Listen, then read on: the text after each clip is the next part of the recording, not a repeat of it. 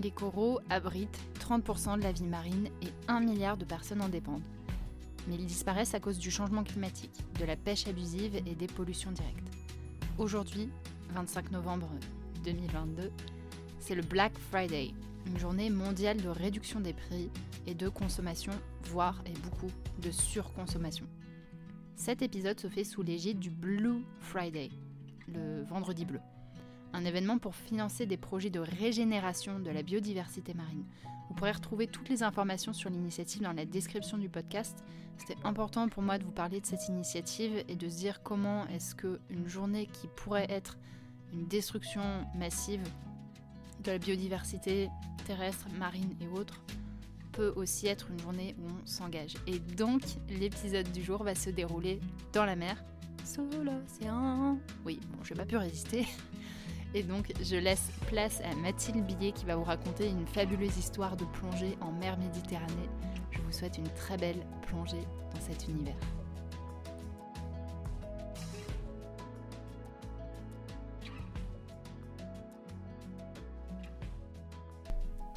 Oyez, oyez, chères auditrices et chers auditeurs, euh, ici Lily, mais ça vous le savez probablement déjà.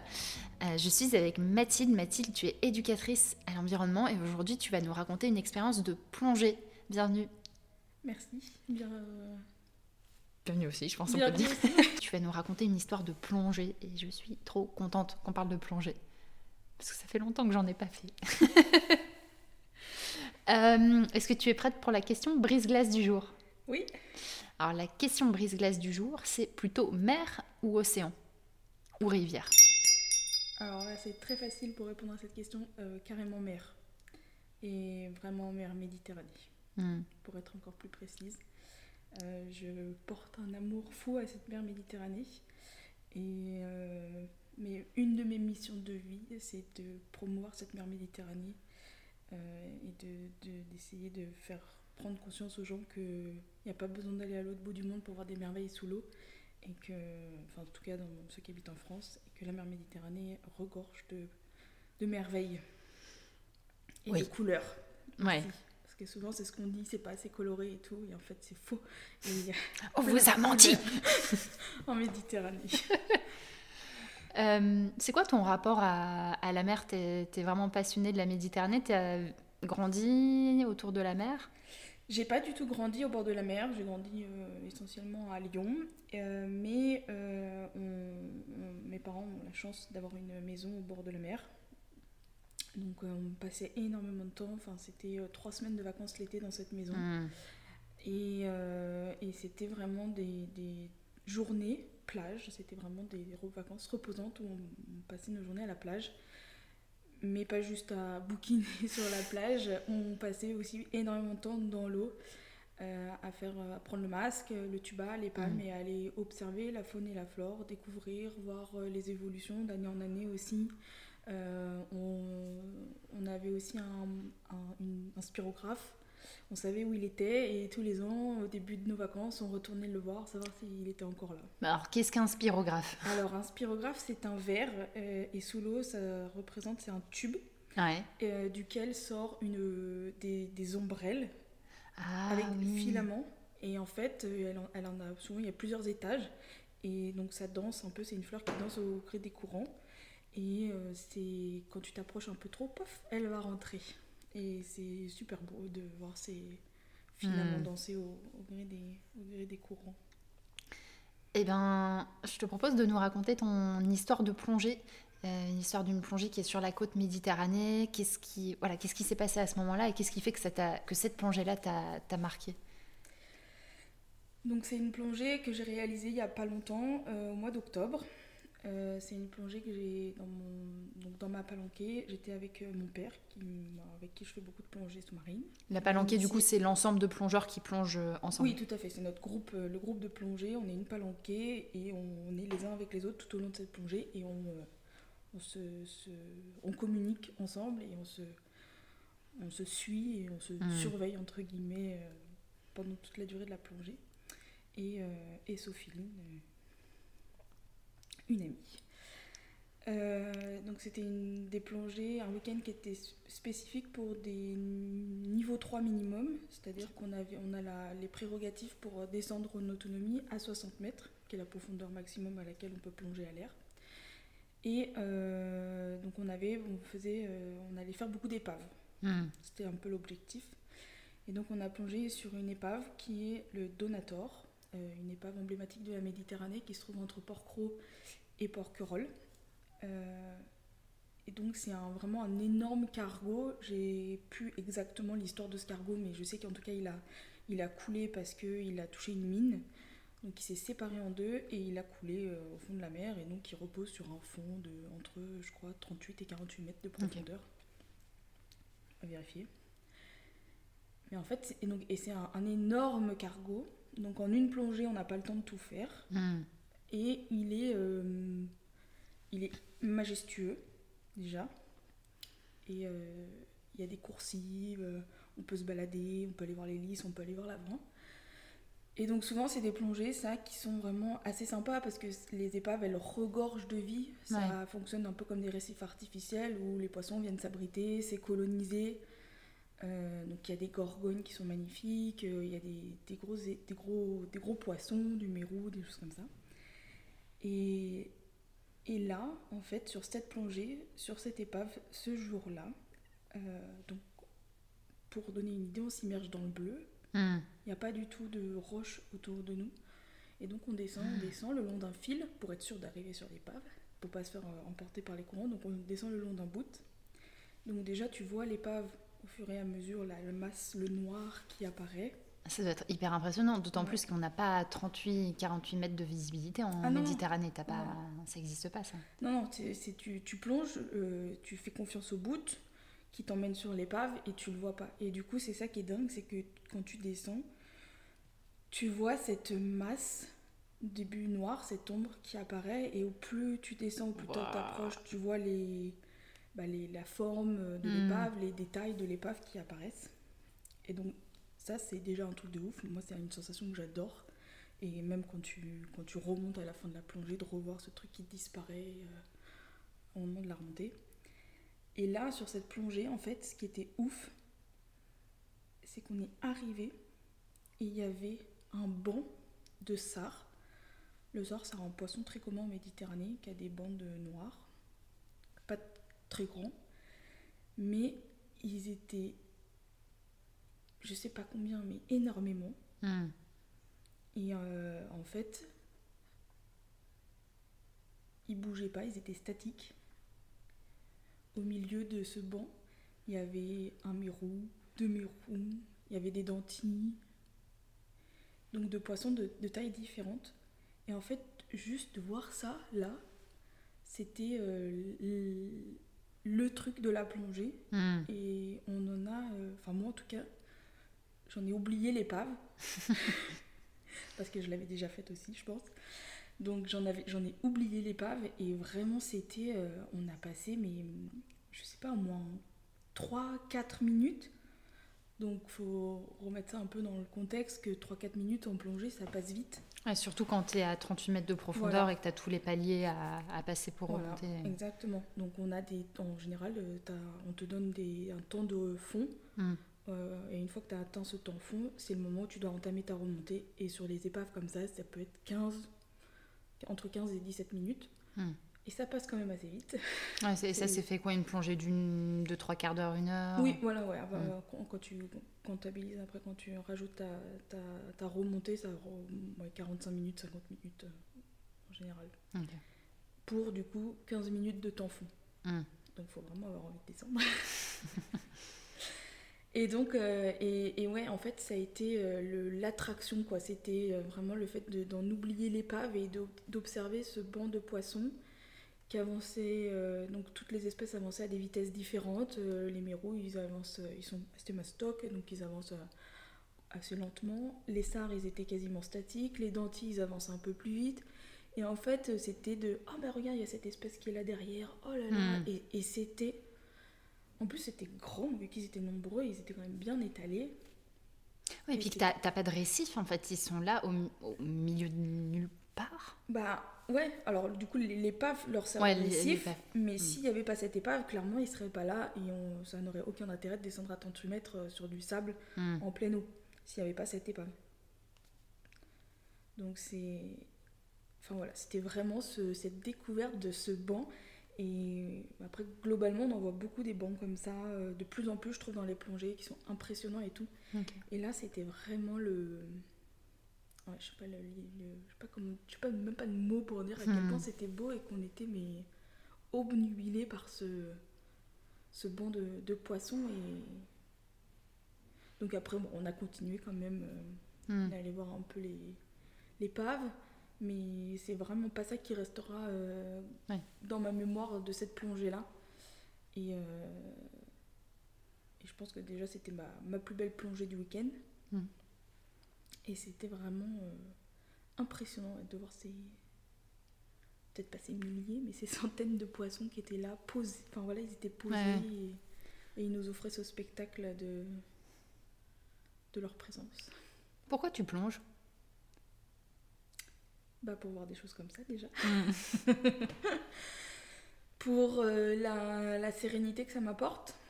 Mm. Et hum, c'est marrant parce que j'y réfléchis beaucoup en ce moment sur mes dernières plongées. Et ce côté de la plongée où donc tu plonges en palanquet, tu plonges en groupe. Euh, c'est quand tu plonges avec un club de plongée, tu plonges jamais tout seul, tu plonges vraiment au minimum à deux. Mm. Et se dire que cette palanquée, elle forme un groupe, mais qu'en même temps, quand tu es dans l'eau, tu es tout seul, avec toi-même. Tu peux pas parler comme tu parles euh, dans la vie de tous les jours avec quelqu'un quand tu Mm. marches, tu te balades dans la rue, que tu as deux, tu papotes, tu discutes et tout. Là, tu es ensemble, et en plus, tu as des visions, je trouve, des perceptions de... différentes aussi. Quand tu remontes, tu refais ton débrief sur ton bateau, tu vois pas la même... t'as pas vu forcément la même chose. Et euh, déjà, donc ça c'est assez agréable d'être avec quelqu'un, mais en même temps d'avoir euh, ce moment pour se recentrer sur soi-même, écouter bah, sa respiration, euh, sentir cette, cette sensation d'apesanteur que tu as quand tu Ouais. es dans l'eau. Ça c'est C'est incroyable ça. incroyable. J'ai- Quand j'ai fait ma première plongée, j'ai vraiment eu l'impression de découvrir un autre monde déjà euh, par ce que je voyais et par ce que je ressentais. C'est c'est complètement fou. Non, c'est- c'est un sentiment de. Ouais, de. Même au-delà de la liberté, je trouve, genre juste, de- c'est une sensation différente que tu, tu découvres aussi avec ton corps en fait. Ouais. Et même encore plus que juste le fait de se mettre euh, en mode planche euh, sur l'eau. C'est encore plus impressionnant de, voilà, de- de- malgré la combinaison, malgré le gilet, malgré la bouteille, les plombs et Mm. tout, ce, sentiment de... Ouais, enfin, moi je passe, euh, j'accorde à chaque plongée, j'accorde un moment où justement je, je profite de cette apesanteur Hmm. Ce qui n'est pas forcément le cas de tout le monde, mais voilà. Donc, je, je- je- chaque plongée, je m'accorde ce moment de genre. Hmm. Et, euh, et tu disais, du coup, c'est être seul, c'est aussi être avec les autres. Est-ce que ça change pour toi d'être avec euh, des personnes que tu connais bien, d'être avec des personnes que tu connais moins? Tu vois, en quoi le collectif, ça impacte ta- ton expérience de la plongée? C'est une bonne question.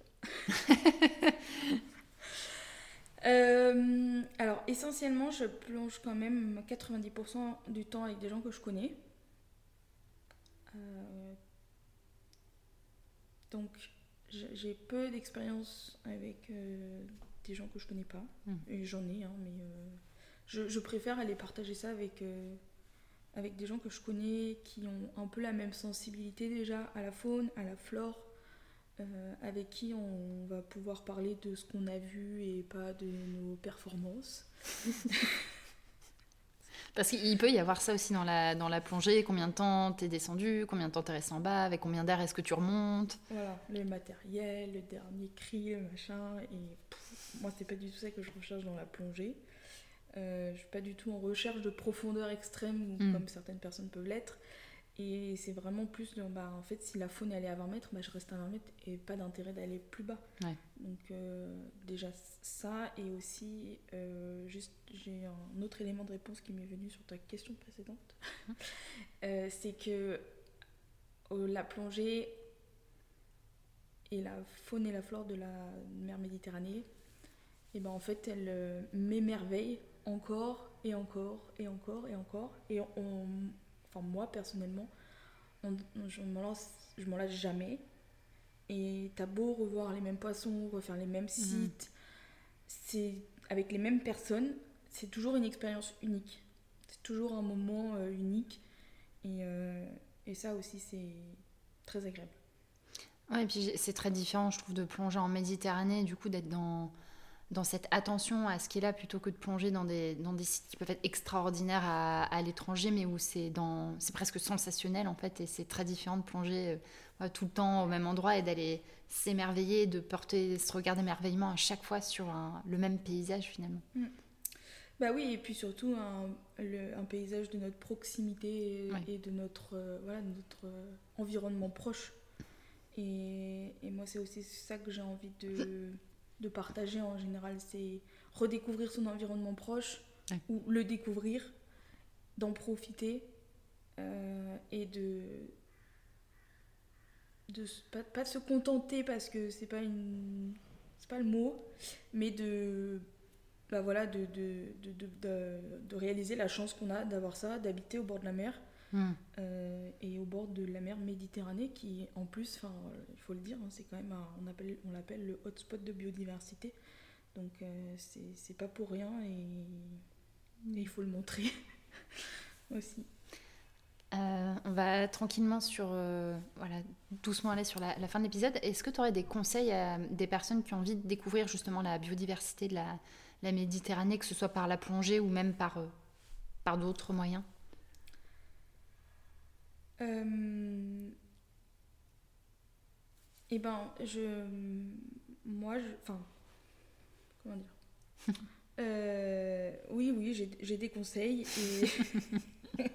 Mais lesquels sont-ils?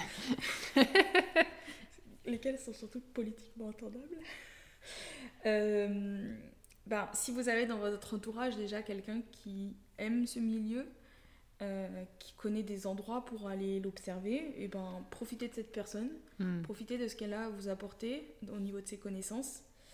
Et euh, sinon, si c'est euh, si le, votre objectif c'est de découvrir la faune, la flore et cet écosystème, et ben trouvez une structure qui en parle vraiment, en fait, qui, qui est axée sur l'émerveillement, la beauté et, et vraiment les, les, émotions aussi qu'on peut mm. ressentir. Euh, et pas juste un club de plongée qui est là pour faire de la plongée, mais plutôt qui va utiliser la plongée comme moyen pour aller mm. voir la faune et la, flore, et la flore sous-marine. Euh, quand, voilà, quand tu parles d'émerveillement, tu as un projet, non Qui est lié à ça? Oui, oui, en effet, j'ai je, un projet. Euh, j'ai envie de. Enfin, j'ai envie. Je crée un centre euh, d'éveil et d'exploration environnementale. Euh, et justement, donc ce sera un centre de plongée, mais au-delà de la plongée, ce sera un centre qui va offrir une expérience justement d'émerveillement, d'éducation aussi, enfin éducative pour ben, apprendre à connaître cet écosystème, mm. euh, apprendre à l'aimer, qui ensuite entraînera euh, des envies justement de, de passer à l'action, de le préserver.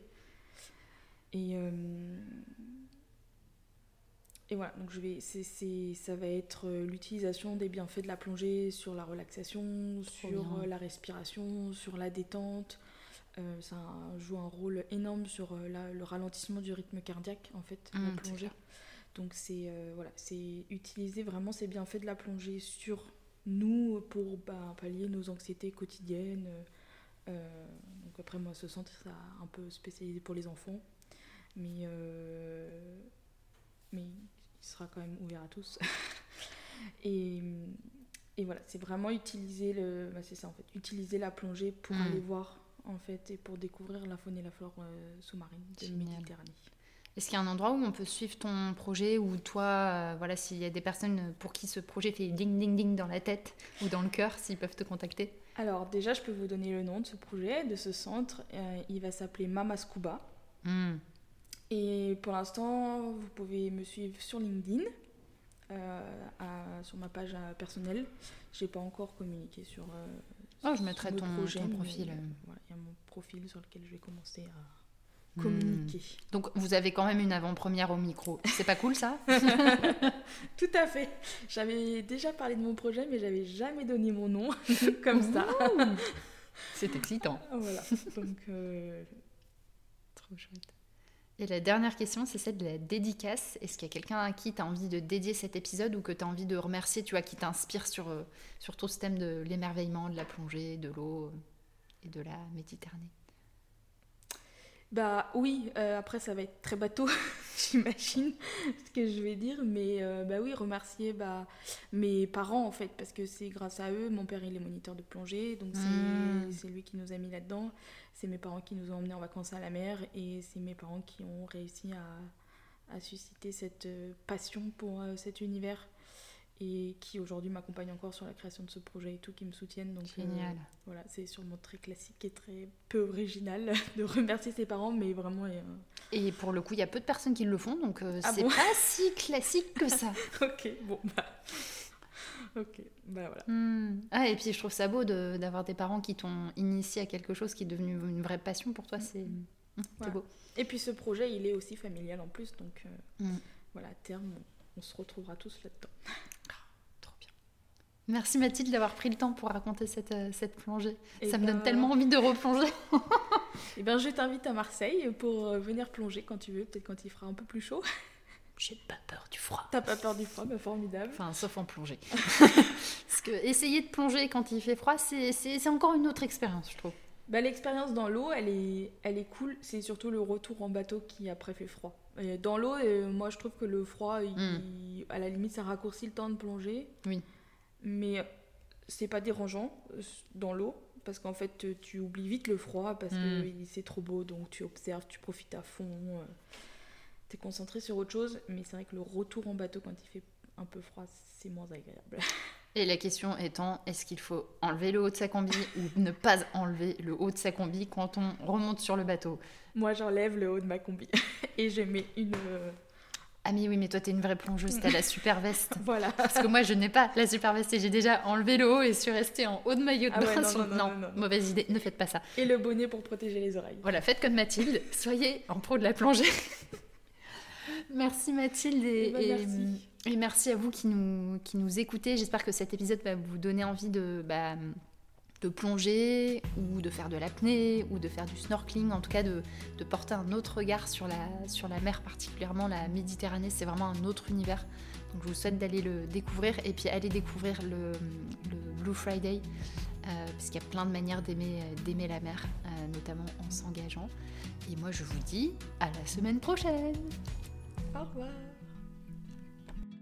Dans la conclusion de cet épisode, j'avais envie de passer une dédicace à Marinas, qui est facilitatrice en intelligence collective et qui capte depuis plusieurs mois maintenant plusieurs épisodes de la licorne en sketchnoting. Je vous mets le lien de son profil LinkedIn dans la description de l'épisode. Juste un grand merci Marie.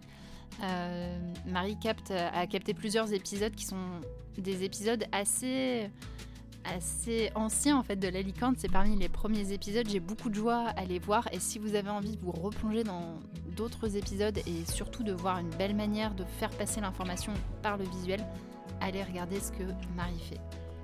Moi, je vous dis à la semaine prochaine pour le prochain épisode de la licorne. Je vous souhaite une fois de plus d'aller découvrir l'initiative du Blue Friday. Et rappelez-vous, l'engagement, la résistance et surtout l'engagement pour préserver la vie, pour préserver la biodiversité. Ce n'est pas que le 25 novembre, c'est tout au long de l'année. Et ça, vous pouvez écouter d'autres épisodes qui en parlent bien mieux que moi. Je vous dis à la semaine prochaine.